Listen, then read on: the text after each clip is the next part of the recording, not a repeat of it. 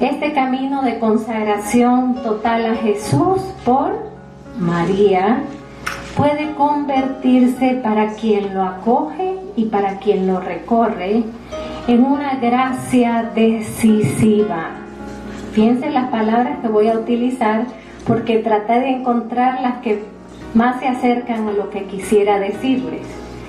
Quien acoge este camino, quien entra en este camino de alta santidad a través de la total consagración mariana, puede esta gracia convertirse en un don determinante, en una gracia decisiva que da una nueva dirección a la vida y que abre un nuevo horizonte, o sea, una nueva forma de vivir el llamado universal a la santidad que el Concilio Vaticano II nos presentó como don y como tarea de todos.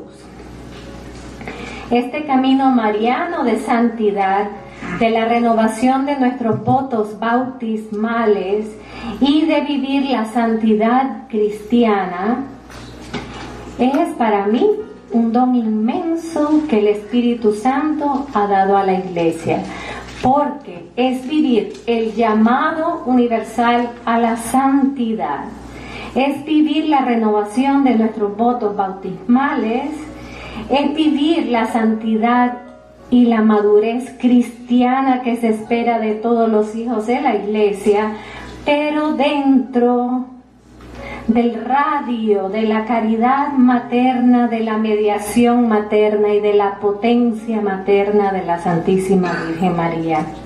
Y nosotros, hermanos, somos recipientes de este don. San Luis María Guiñón de Montfort lo escribió hace cuánto? 300 años.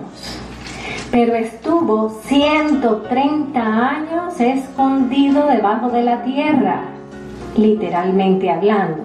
O sea, San Luis profetizó que el demonio odiaría tanto esta espiritualidad que el demonio haría lo posible por mantenerlo oculto y efectivamente estuvo oculto en un baúl debajo de la tierra por 130 años.